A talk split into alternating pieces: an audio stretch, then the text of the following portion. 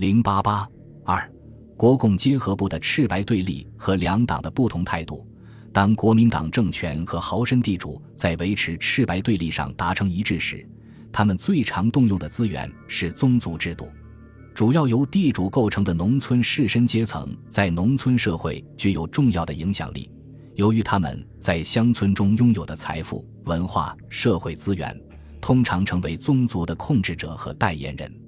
宗族凝聚力越强，其权威和号召力也愈大。苏维埃革命展开后，为对抗中共土地革命的影响，国民党政权和地方豪绅充分利用宗族制度，并将其与地方观念结合，发挥出相当的作用。一九三零年间，国民党政权在鄂豫皖地区曾利用封建宗族策划分裂农民队伍，使许多地方发生农民反水，出现许多以户族为首的反动据点和反动武装。对根据地实行烧杀抢掠，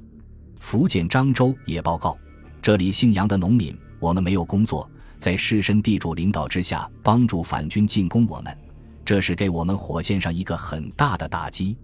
通过宗族和地方观念的号召，在一些宗族和地主豪绅力量较强地区，形成制造赤白对立、对抗中共的有力力量。鄂豫皖苏区的麻城黄土岗区十数万农民群众，在有力的反动官领欺骗领导之下团结起来，加以普遍的封建迷信的红枪会的组织，使该区成为纯粹的反动白色区域。数月来，没有方法打入革命的宣传与组织进去。该区反动枪会不断地向赤色区域进攻，有时数百，有时数千群众前来。赤色区域群众以数百数千的与之对峙，由于该区组织得力，在三面均已赤化后，中共仍始终未能实施渗透。同样，中央苏区兴国、于都、宁都、永丰四县交界的三都七宝地区民性，在历史上有名的蛮汉，从来不纳税、不完粮、不怕官兵。苏区建立后，他们受土豪劣绅的欺骗，中氏族主义的毒很深。那些豪绅地主团结本性穷人的口号是“宁可不要八字，不可不要一字”。这种口号在那些地方有很大的影响，因此所有的群众都被豪绅地主抓在手中。此外，中央苏区大量存在的土围子也基本是宗族力量的集合。在挑起赤白对立的过程中，农民好利的心理常被国民党所利用。鄂豫皖苏区报告，国民党方面和豪绅地主利用群众爱东西的心理，去领导群众出来抢东西，抢去的东西牛、羊、谷等，他们得十分之七，群众得十分之三。福建漳州民团则配合各地如潮水般的反动群众，向赤区进攻，抢掠赤区群众的猪、牛、粮食，搬不动的东西放火烧，锅子不要的就打破。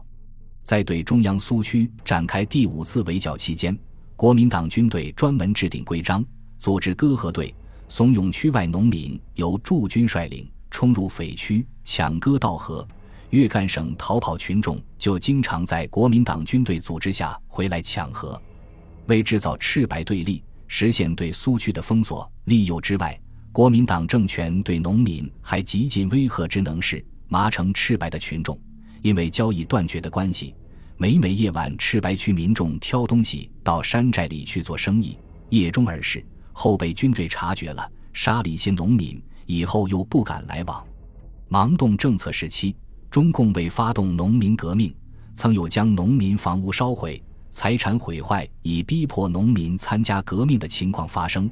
由于这样做既违背中共的革命原则，也未是有利于争取民众。因而很快被制止。倒是国民党方面后来又有人采取这种方法与中共对抗。他们压迫农民反水的方法，将此地农民的东西没收，带他们到另一地方去抢，准抢三天规个反水农民，然后逐一做去，使这些农民被迫的不得不反水。这一做法可谓一箭双雕，既使农民不得不跟随他们，同时还可加剧赤白对立。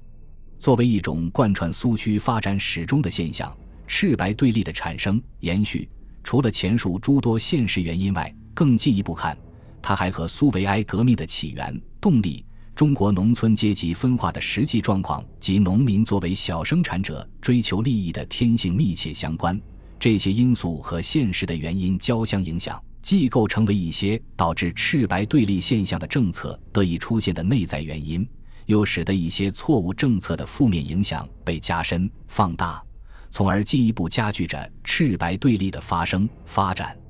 苏维埃革命使中共在国共合作破裂、自身面临生存危机时的选择。军事的推动是苏维埃区域形成发展的主要支配力量。由武力所造成的苏区与非苏区的分隔，使区域的对立极易成为现实。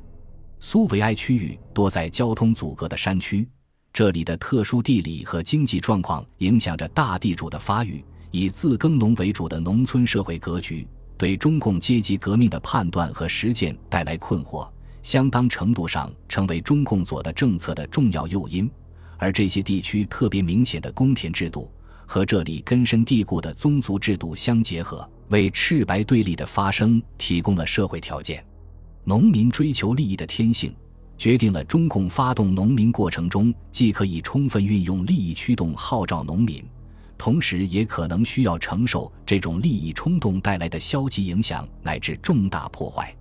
赤白对立在诸多因素影响下，成为苏区的一种痼疾，它的存在。事实上，成为苏区发展壮大的绊脚石。从苏区建设看，由于赤白对立，经济不能流通，不但小商人不能做生意，手工业品不能出售，而一般农民日用必需之品也因此而缺乏，甚至买不到。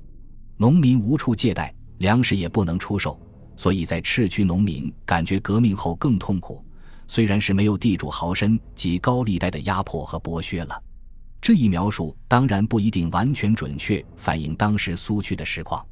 但确实说出了赤白对立对苏维埃政权巩固发展的障碍。这些问题在苏区进一步壮大及国民党长时期的围剿中将逐步显露。